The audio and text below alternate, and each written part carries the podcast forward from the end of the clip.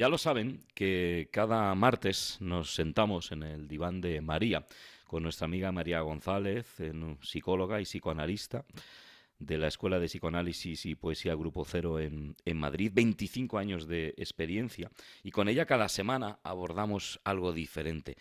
Voy, lo primero de todo voy a saludarla. Hola María, muy buenas, ¿cómo estamos? Bienvenida a Onda Cero de nuevo. Hola, muy buenas Raúl, ¿cómo estamos? ¿Todo bien? Hoy principio de año, llamémoslo así, ya un poco en esta semana en la que estamos todos volviendo, volviendo a esa rutina de, del año. Y es una época en la que nos planteamos cada uno a nivel personal retos, proyectos. Por lo cual es muy importante para afrontar esos retos, esos proyectos, la autoestima. Así que vamos a hablar, si te parece, de ello, ¿no? Para todo este año es necesario, y mm, ahora más que nunca, ¿no? Esa autoestima fuerte. Lo primero de todo, ¿qué es la autoestima, María? Bueno, eh, Raúl, es un buen tema esto de la autoestima. Eh, la autoestima es eh, la energía necesaria ¿no? para poder conseguir nuestras metas, proyectos, eh, progresar en el trabajo, en el amor, emprender proyectos sociales que son muy importantes. Es una energía que tiene que estar en circulación.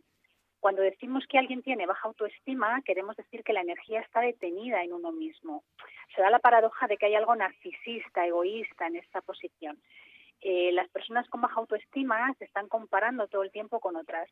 El otro es más, de lo que sea, ¿no? Yo no soy así y me siento inferior, hay un sentimiento de inferioridad.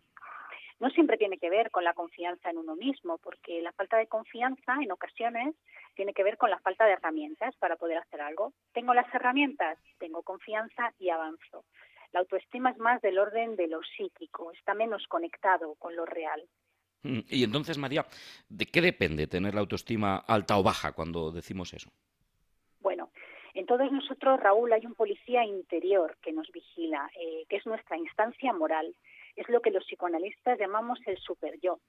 Y ahí residen los ideales. Y los ideales son necesarios para avanzar como sociedad, por supuesto, pero como ideales que son, son inalcanzables. Eh, digamos que ese super yo es donde reside un yo imaginario, un yo que no es real, eh, y uno se exige en base a este ideal. También está el ideal del amor o de cómo creemos que deberían de ser las cosas. Ese super yo puede llegar a ser muy cruel y cuando no llegamos a ser como ese ideal nos dice, aparece un sentimiento de culpa.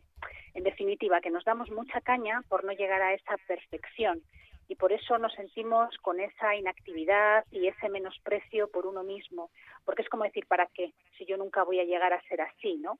Y es una realidad imaginaria porque luego no hay razones para sentirse inferior, pero me siento así, me siento de esta manera. Y la realidad psíquica no es la realidad material, hay una culpa inconsciente en no alcanzar ese ideal del yo y en la realidad busco castigo.